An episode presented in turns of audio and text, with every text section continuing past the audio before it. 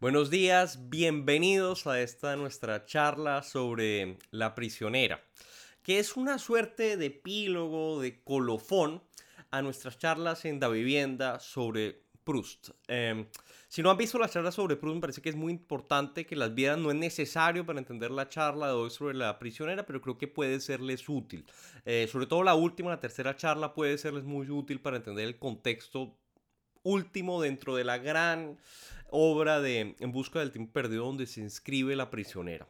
Ahora bien, a partir de hoy eh, estoy muy emocionado porque todas nuestras charlas eh, sobre libros van a estar disponibles en formato de eh, podcast. A partir de ahora van a poder encontrar todas las charlas que están disponibles en YouTube sobre libros en, en nuestro nuevo book club en formato de podcast que se llama el Book Club de Delirium Cultural. Lo pueden encontrar en todas las plataformas. simplemente buscar el Book Club y ahí lo encontrarán. La primera charla que va a estar disponible va a ser la de la prisionera, pero progresivamente vamos a ir subiendo todas las otras que teníamos en YouTube. Y desde el mes siguiente, cuando hablemos del hombre invisible de Wells, el... Eh, el 28 eh, de octubre, a partir del 28 de octubre también va a estar disponible El hombre invisible de Wells. Pero hasta entonces vamos a ir subiendo progresivamente lo más rápido posible todas las charlas anteriores que teníamos, es decir, sobre Balzac, eh, sobre Flaubert, etc. Todas esas van a estar disponibles también en, en el podcast de el Book Club. Y la idea a partir de hoy es que sean también un poco más breves. Yo sé que de lo que más carecemos en la contemporaneidad es el tiempo. Y creo que por eso la idea va a ser que el formato sea menor. Eh, media hora, entre media hora y 45 minutos, tendiendo idealmente a la mejor. Así que bueno, a partir de, ahora, pues comencemos eh, evidentemente con nuestro tema de hoy, la prisionera. ¿Por qué yo escogí la prisionera? Por varios motivos, porque La prisionera es uno de los libros que se centra en la figura de Albertín. Albertín es el nombre más mentado dentro de eh, En busca del tiempo perdido, pero es un personaje que como veremos solo aparece posteriormente. Ese es un motivo. El otro motivo es porque es el último libro en el cual estaba trabajando Proust antes de morir de la saga de En busca de, del tiempo perdido, que son, que son muchísimos libros, eh, eh, comenzando por El Camino de Swan, los últimos tres, a partir de La Prisionera, es decir, La Prisionera, Albertina Desaparecida y El Tiempo Recobrado, todos son póstumos. Pero Proust en 1922... Eh, al morir todavía estaba trabajando en la prisionera y por eso es un libro muy interesante. Y también es un libro interesante porque es un ejemplo de cómo funcionan a veces los libros inconclusos. No todos los libros están terminados, no todos los libros, digámoslo así, llegan a nosotros como hubiera querido el autor que llegaran. De hecho, muchas veces los editores tienen que hacer una parte importante del trabajo para hacernos llegar estos libros. Los libros incompletos son muy interesantes y es quizás una manera un poco diferente de ver la literatura que normalmente no aplicamos, quizás sea más afín a nosotros entender, por ejemplo, una obra de arte inconclusa y darle un valor, por ejemplo, a las, sé, las esculturas inacabadas de, de, Miguel Ángel, eh, las, las, las no terminadas de Miguel Ángel, donde todavía se ve una parte de, una parte de, digamos así, del mármol sin pulir, sin terminar, ese tipo de cosas las podemos apreciar mejor que los libros inconclusos. Pero un libro no terminado es, es, muy común dentro de la literatura. De hecho, probablemente uno de los libros más importantes de toda la historia, La Neida de, de Virgilio, Virgilio no la terminó. De hecho, quería que la quemaran y sus herederos, Tuca lo rechazaron quemarla y la publicaron sin terminar. Y de hecho, hay ciertas partes donde se nota que no la ha terminado de pulir. Pues ese no pulido tiene cierto valor también. Quizás a veces es un poco más rústico en cierto sentido y también eso le da cierto encanto a la obra. Y en el caso de La prisionera es así. La prisionera es un libro a veces con contradicciones, donde aparecen a veces personajes después que no debían aparecer porque ya habían muerto antes, etc. Es un libro con ciertas incongruencias, pero esas mismas incongruencias, ese estado, si se quiere, no pulido, ese, ese estado bruto en cierta, en cierta manera, de, en materia bruta todavía de la obra, le da cierto encanto y es muy interesante. Así que estos son los motivos por los cuales he elegido a la prisionera. Así comencemos con la prisionera. La prisionera es, es, muy simple. Eh, es un argumento peculiar, es un argumento interesante y yo creo que quizás la mejor manera de, de resumir este argumento sea recurriendo precisamente a las palabras de Proust. Em, Proust em, no siempre tuvo en mente, como veremos a continuación, que existiera Albertina, no siempre tuvo en mente estos libros. De hecho, en, em, en 1900... 18, Proust eh, publica por segunda vez em, eh, por el camino de Swan. La primera impresión, como recordarán ustedes de las charlas de vivienda, fue eh, a, su costo. Él asumió el costo, pero no encontró un editor que, creyera en él. fue en 1913. Después de la guerra, Proust vuelve a publicar por el camino de Swan, pero, pero y, publica ahora además.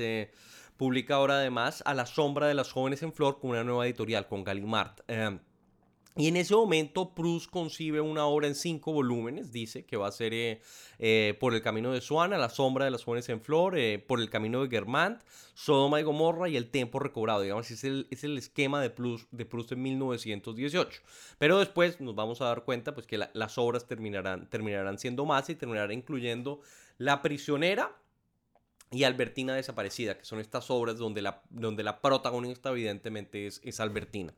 Pero Proust, em, al regalarle em, eh, un libro a una amiga suya en 1915, es un, es un documento increíble, Proust se da cuenta que su amiga ha comprado su libro por el camino de Swan, pero está muy deprimido porque sus obras no tienen éxito, etc. Pero se ha dado cuenta que esta amiga suya, la, la señora Sheikevich, ha comprado su obra y Proust le escribe a mano alzada en el mismo volumen, en las mismas páginas del volumen, una dedicatoria. Y una dedicatoria donde además le explica qué es lo que va a pasar después en su obra. Y dice lo siguiente. Esta traducción es mía. Luego verá nuestra vida en común durante este largo compromiso, la esclavitud a la cual la reducen mis celos, es decir, es Albertina, y que al lograr calmarlos hace desaparecer, o por lo menos así lo creeré yo, mi deseo de casarme con ella. Sin embargo, un día tan bello que, pensando en todas las mujeres que pasan, en todos los viajes que podría hacer, quiero pedirle al Bertín que rompamos. François, la sirviente, al entrar a mi cuarto me entrega una carta de mi prometida que está decidida a terminar conmigo y ya se ha ido por la mañana. Ese básicamente es el resumen que ya da Proust en 1915 de La prisionera, que solamente se publicará póstumamente en 1923. Es muy simple la obra, es decir, se trata de el tiempo en que Proust eh, el narrador, que ya en Albertina, en Albertina desaparece, en, em, en la prisionera, perdón, se, se, llama a sí mismo Marcel, ya está claro que es, que es Marcel, constantemente aparece el nombre Marcel en, en, la, en la prisionera, pues este narrador, el Marcel, eh, decide encerrar a Albertina básicamente en su casa, tenerla constantemente bajo vigilancia y es, víctima de unos celos terribles y controla todos los aspectos de la vida de Albertina. Es decir, por eso es una prisionera, porque la tiene encerrada en su casa. Ahora bien, lo interesante es que pese a tenerla encerrada en su casa, eh, realmente toda la novela se trata de la imposibilidad de lograr poseer a alguien completamente, la obsesión de del protagonista es lograr encerrar, tener controlada toda la existencia de Albertina, pero constantemente nos damos cuenta a lo largo de la novela de que es incapaz de ello. Y es muy interesante por eso, porque esta no es una novela de, esta no es una novela de acontecimientos, no es una novela de, de situaciones, no es una novela de eventos, es una novela psicológica sobre todo. La novela se es, es un tipo de novela precisamente interesante porque no hay un contacto directo con la realidad, sino a lo que asistimos ininterrumpidamente es a las obsesiones del protagonista con lo que va pasando a su alrededor. Entonces básicamente el resumen de la obra es ese, es que el protagonista, eh, el narrador, al final de Sodoma y Gomorra eh, se entera de que Albertina conoce a una mujer que él sabe que es eh, lesbiana. Y eso lo obsesiona terriblemente y todo el tiempo está obsesionada con que, obsesionado con que Albertina le va a poner los cachos y le va a poner los cachos con otra mujer y todo el tiempo intenta controlar las actividades de Albertina. Hay algunas otras situaciones que pasan dentro de la novela. Eh, hay alguna audición de una obra de Vintel, que es el músico famoso de Busca del Tío Perdido, que es muy, muy, muy, eh, muy...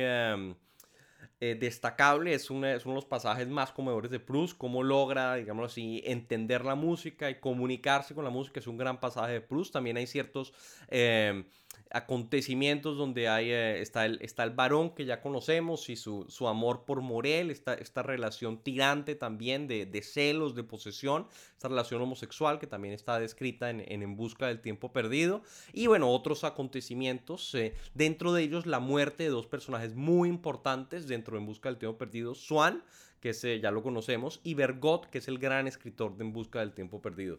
Digamos, sí, En Busca del Tiempo Perdido hay, escritor, hay un escritor icónico que es eh, Bergot, hay un eh, músico icónico que es Vintoy, y hay un y hay un pintor icónico que es Elstir. Y en este, en este libro muere, muere Bergot. Es uno de, las, de los pasajes más famosos de En Busca del Tiempo Perdido y el, que y el que vamos a analizar con mayor detenimiento hoy, porque en mi opinión, la muerte de Bergot en cierta medida, la muerte de Swan en cierta medida, se relacionan con la muerte de Proust. Porque Proust, al trabajar en la prisionera, yo creo que está consciente de que probablemente no le va a dar para tener de corregir toda la obra. Ya ha terminado de escribirla, pero no le va a dar tiempo para tener de corregirla ya sabe que, que, la muerte se aproxima en cierta medida y, y, son un poco espejos de su misma vida, de su misma muerte, de su misma vida, de su mismo legado, estas muertes que, que aparecen dentro de la prisionera y que no estaban dentro de la primera reacción de la prisionera, sino que Proust las fue agregando, las fue agregando después. Así que ya teniendo claro cuál es el... Cuál es eh, el, el, argumento de la prisionera y que no es una novela de situaciones, sino una novela de sensaciones, una novela por excelencia psicológica, en cierta medida por eso mismo más realista, porque si nosotros nos damos cuenta, nosotros no, no, no tocamos como individuos la realidad a partir de los hechos, sino a partir de la percepción de esos hechos que tenemos nosotros. El realismo a veces pretende, el realismo extremo, digámoslo así, el, el realismo decimonónico, el realismo entendido en un, en un sentido simplista, pretende que la literatura sea capaz de narrar el mundo de manera objetiva, como este mundo es. Mientras que Proust, en cierta medida, en un giro, en mi opinión, mucho más realista, está más interesado en cómo percibimos el mundo, en cómo percibe el individuo el mundo y no en cómo es este mundo objetivamente, porque se da cuenta que es imposible para el individuo tener una percepción objetiva del mundo. En ese sentido, Proust es quizás más realista. Y creo que esto lo repite constantemente. Por ejemplo, hay varias frases dentro de la misma persona que nos dejan clara esta imposibilidad de conocer el mundo, esta necesidad de centrarse en lo subjetivo. El individuo siempre está persiguiendo fantasmas que lo rodean. Les voy a leer dos frases que me parece que son muy dicientes con respecto a esto. La realidad es siempre un simple punto de partida hacia algo desconocido por cuya vida, por cuya vía podemos avanzar muy poco. Y además es muy claro que los otros también no son incognoscibles. Es, es imposible para el individuo entender plenamente a sus congéneres. Dice lo siguiente. El mundo de los astros es menos difícil de conocer que las acciones reales de las personas, sobre todo de aquellas a las que amamos, fortificadas como están en contra nuestra duda por fábulas destinadas a protegerlas. ¿Durante cuánto tiempo pueden hacer creer a nuestro amor apático que la mujer amada tiene en el extranjero una hermana, un hermano, una cuñada que nunca existieron?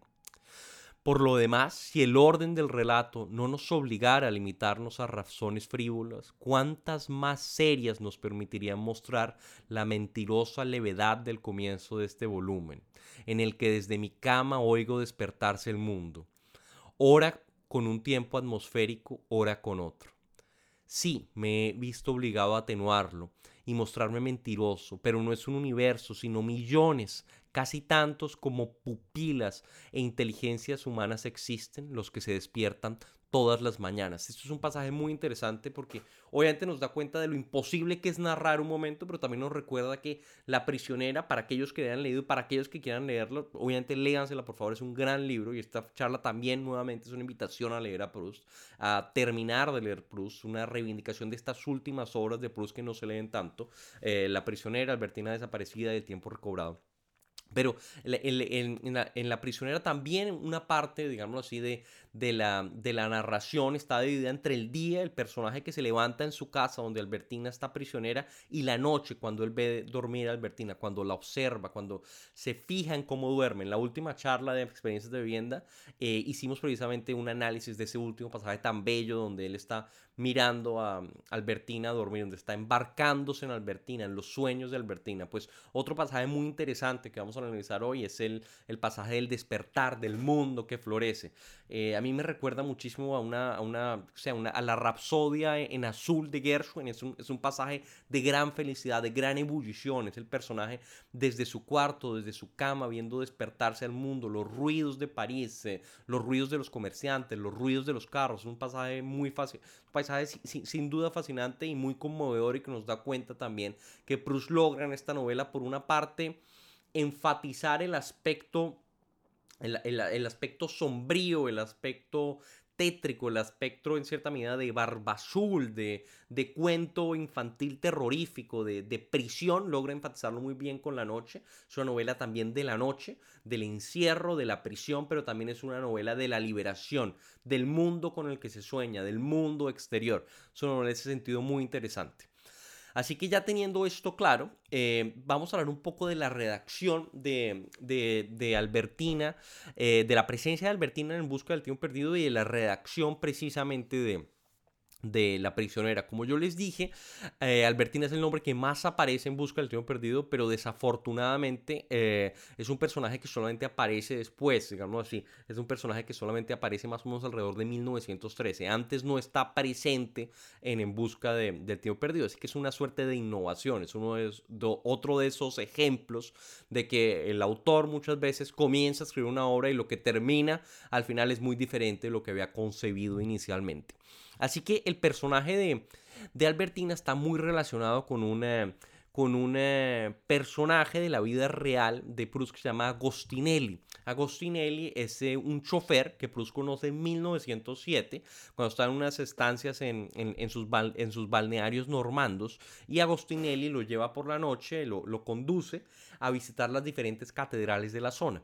Eh, y Proust eh, vuelve a encontrarse con Agostinelli en 1913, tiene una relación muy afectuosa, es, es una de las grandes pasiones de la vida de Proust, eh, pero Agostinelli medio que lo explota, Proust lo contrata como como secretario para que lo ayude a transcribir eh, eh, entre pues, sus manuscritos, pero esto no, no termina de cuajar. Proust eh, le da muchos regalos, en algún momento le comienza a pagar un curso de aviación, pero eh, Agostinelli de, definitivamente decide huir, no está, no está feliz, digámoslo así, con, con Proust y decide irse a la aventura y termina matándose en, eh, en un vuelo de práctica, eh, en, en un vuelo de práctica donde estaba aprendiendo a, a, a, pilotar, pues quería ser, quería ser piloto de avión y lo interesante es que se inscribe, digamos así, en, en su curso de aviación, no en el que le pagaba Proust, sino en el otro, con el nombre de, de Marcel Swan, es decir, un, un, tributo a, un tributo a Proust. Es, esta muerte de Agostinelli le da muy duro a Proust y en cierta medida es el comienzo de, es el comienzo de Albertina dentro de,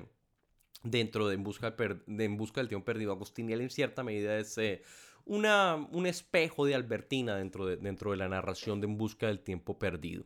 Pero Proust, eh, pese a que Albertina solamente aparece después en la obra, tiene la idea de una obra de esta índole, de, algo parecido a lo que sea La prisionera, ya desde 1908. Hay seis estados de redacción de, de, la, de la prisionera, desde 1908 a, 1900, a 1922.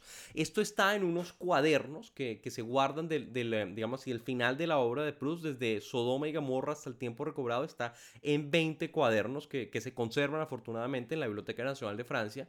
Eh, si quieren entrar pueden ir a Gallica on, online, online, que es digamos el portal digital de la Biblioteca de Francia, y consultar estos, estos manuscritos. manuscritos eh, eh, se conservan en, en 20 cuadernos. Eh, eh, y la prisionera ocupa del cuaderno octavo al, al decimoprimero, si no me equivoco, del octavo al decimoprimero, es eh, precisamente al, Albertina, eh, es, es, es, la prisionera.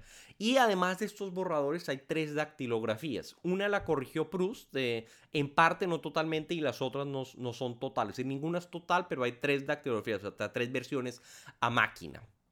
Eh, con ciertas correcciones y sobre todo con ciertas añadiduras. El proceso de escritura de Proust es muy complejo, va agregando, va quitando y eh, de hecho Proust al morir la noche, eh, antes de morir, acordémonos que, que Proust eh, muere, eh, muere en el 22, muere el 14, muere el 18 de noviembre de, del 22 y en la, en la noche del 17 al 18, es decir, la noche antes de morir todavía estaba trabajando en, en, en, Alberti, en en la prisionera y de hecho le dictó a su, a su empleada Celeste, que, que fungía en cierta medida como, como secretaria también, tres pasajes eh, que podían ser posibles añadiduras, posibles modificaciones de, de, la prisionera. Es decir, Proust murió trabajando, en, murió trabajando en la prisionera.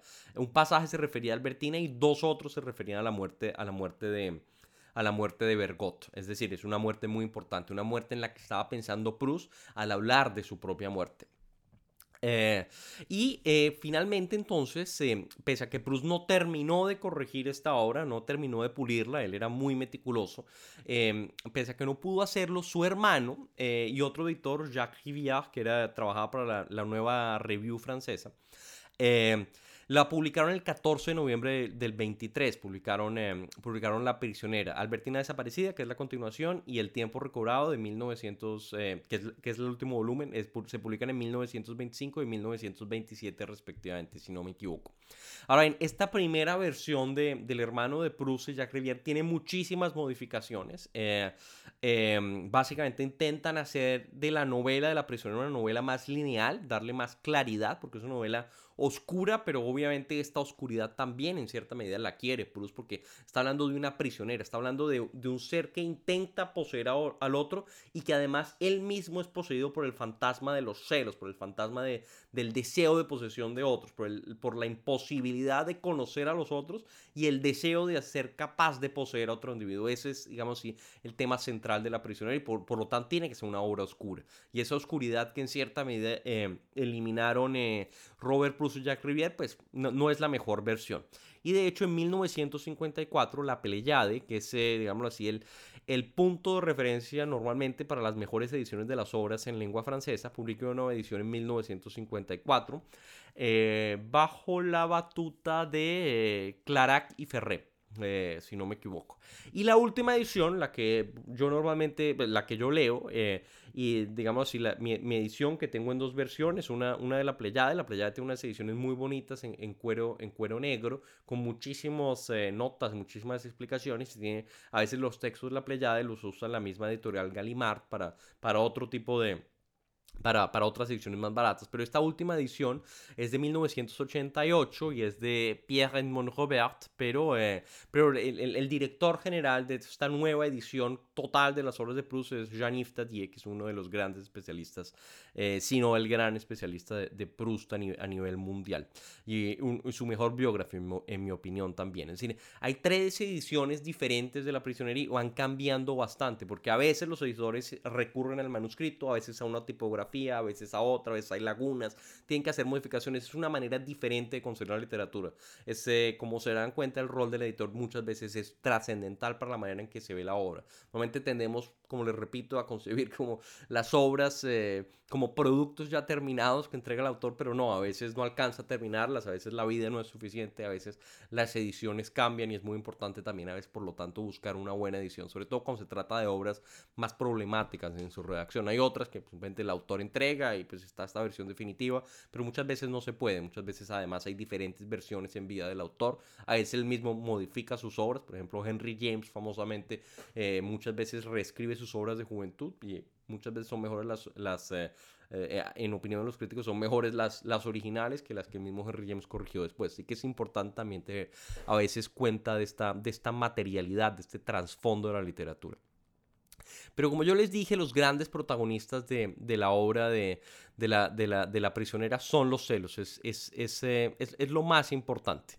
Y, y, es una historia de los celos. Así que les voy a leer aquí un pasaje donde nuevamente nos damos cuenta de este personaje obsesionado con los celos. Dice así, yo notaba que mi vida con Albertín era, por una parte, cuando no estaba celoso, puro aburrimiento, y por otra, cuando lo estaba, puro padecer. Suponiendo que hubiera habido felicidad, no podía durar con el mismo espíritu de sensatez que me inspiraba en Balbec la noche en que habíamos sido felices después de la visita de la señora de la señorita de Cambremer, yo quería separarme de ella porque sabía que si la prolongaba no ganaría nada.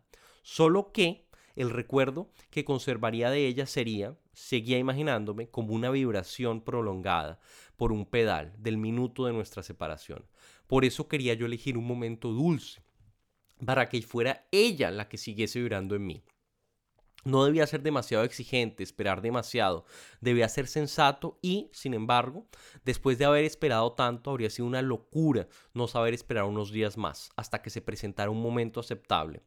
En lugar de correr el riesgo de verla marcharse con aquella misma indignación que sentía yo en tiempos cuando mi madre se alejaba de mi cama sin darme las buenas noches o cuando se despedía de mí en la estación, por si acaso, yo multiplica, por si acaso, yo multiplicaba las amabilidades que podía tener para con ella. Es decir, el personaje constantemente quiere terminar con Albertín, quiere acabar con ella porque al tenerla, al poseerla, ya no siente, digamos así, pasión por ella. Él dice, no, yo solamente estoy enamorado de ella cuando no la puedo poseer, pero cuando ya la tengo aquí encerrada, ya no me despierta ninguna, ningún interés. Constantemente está preocupado por los celos, por ser capaz de tenerla, pero esos mismos celos son en cierta medida los que alimentan su amor. Cuando no siente celos, no puede amar. Eso es lo que piensa el personaje dentro de la obra. Entonces el personaje al final después decide ya constantemente intenta terminar ficticiamente, eh, le dice que va a acabar, pero no acaba y al final una, vez, una noche se decide acabar pero él dice, voy a acabar mañana con ella, pero resulta que por la mañana la que acaba con él es Albertín. Y ahí él termina destrozado. Se da cuenta que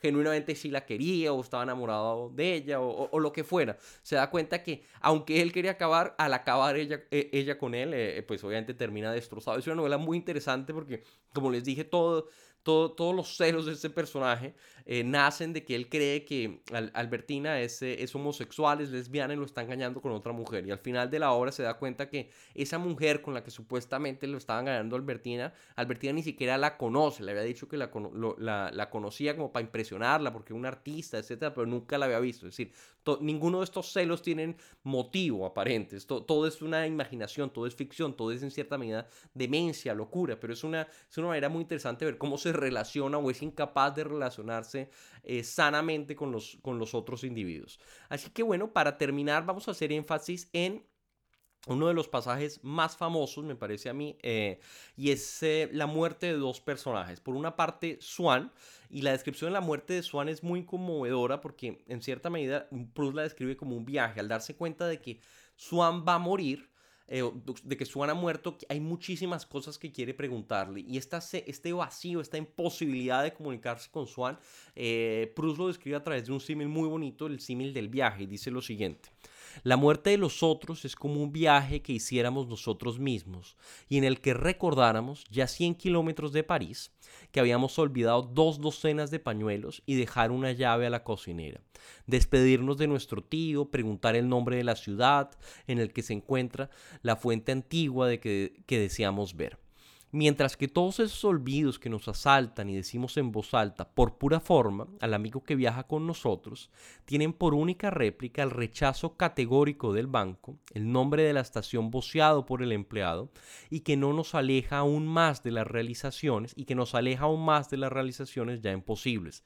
Por lo que, tras renunciar a pensar en las cosas irremediablemente omitidas, deshacemos el paquete de toallas e intercambiamos periódicos y revistas. Es decir, aquí encontramos a un Proust que ¿sabe qué? Eh, la muerte en cierta medida es como aquello que se nos olvidó en la casa cuando nos fuimos de viaje y que nos acordamos, él dice en el tren, podemos ser nosotros en el avión y que le, le, intentamos contar a nuestro compañero de viaje que no tiene absolutamente ninguna trascendencia. Algo así es la muerte, es ese vacío, es ese había tantas cosas que queríamos decirle y se nos olvidó, se nos pasó y solamente se vuelven relevantes una vez se han ido, una vez ya no están con nosotros, una vez es imposible volver, eh, una vez estamos ya en el avión o en el tren o alejándonos de ellos. Es, es una manera, a mí me parece, muy tierna, muy conmovedora de describir em, la ausencia de, los muertos, la ausencia y el dolor eh, que genera no ser capaz de estar con un ser querido. Y finalmente me parece que el pasaje más interesante es, es la muerte de Bergot, porque como yo les dije, la muerte de Bergot no está escrita inicialmente en, en, no está en ciertas versiones de la prisionera y Proust murió trabajando en esta muerte, en esta muerte de Bergot, así que es muy relevante y tiene muchos nexos con su propia muerte, con, y además con las preocupaciones de Proust sobre su sobre la, la posteridad, sobre cómo va a ser visto después de muerto, sobre la gloria que puede llegar a tener su obra, sobre la trascendencia que puede llegar a tener la obra, sobre la inmortalidad que puede alcanzar un artista. Es, en ese sentido un pasaje muy relevante. Así que dice así. eh, hay, que, les voy a contar un poco antes de leer el pasaje cómo muere, muere Bergot. Bergot muere viendo un cuadro de Vermeer, la, la vista de Delft, un, cuarto, un cuadro de Vermeer que a él le fascina y él está enfermo, pero quiere definitivamente ir a ver ese cuadro y quiere ver aparentemente una pared amarilla que está pintada en ese cuadro del que que ha analizado recientemente un crítico y de la que él no se había dado cuenta. Y, así muere, así muere Bergot, intentando contemplar una obra de arte, intentando contemplar un, pues viendo un, un, eh, un Vermeer, muere en la galería, en la exposición. Y, y Bruce además era, como sabemos, un gran fanático del arte en general y del arte holandés en, en, particular, del arte eh, flamenca. Así que dice así, una nueva embestida lo abatió, rodó del canapé al suelo a donde acudieron corriendo todos los visitantes y conserjes. Estaba muerto. ¿Muerto para siempre? ¿Quién puede decirlo? Cierto es que las expresiones, experiencias espiritistas no aportan, tampoco como los dogmas religiosos, prueba alguna de que el alma subsista. Lo que podemos decir es que todo ocurre en nuestra vida como si entráramos en ella con la carga de obligaciones contraídas en una vida anterior.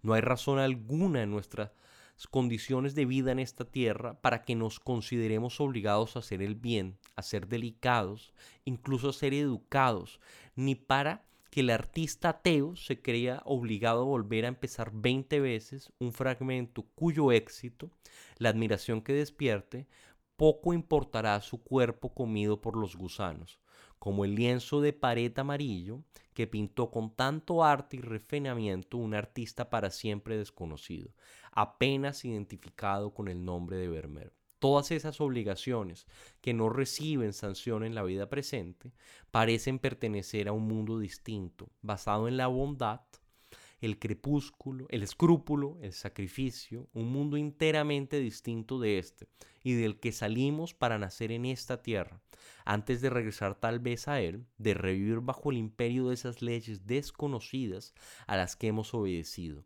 porque llevábamos su enseñanza adentro, sin saber quién las había trazado.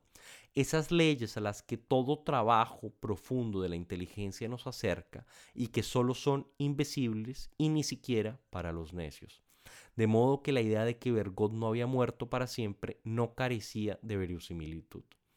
Lo enterraron, pero toda, pero toda la noche fúnebre, en las vitrinas iluminadas, sus libros, dispuestos de tres en tres, velaban como ángeles con alas desplegadas y parecían, para el que había dejado de existir, el símbolo de la resurrección. Es decir, es un Proust concibiendo la, posteridad, concibiendo la supervivencia a través de, su obra, la, inmortalidad a través de, de su obra eh, en el momento de morir él mismo. Es, es Bergot, pero también tiene algo muy, muy personal. Es esa, esas preguntas de Proust sobre por qué esforzarse tanto, por qué haber dedicado toda la vida a que estos pasajes eh, eh, estuvieran perfectos o lo más próximos, eh, o fueran lo más próximos posible a la, perfección, a lo que él aspira, cuál es el sentido de esto, cuál, cuál, es la necesidad que, lleva al artista a estas preocupaciones, por qué haber gastado su vida en esto, por qué haberse esforzado por una obra que inicialmente no tuvo eh, recepción, que inicialmente no fue apreciada, por qué dar la vida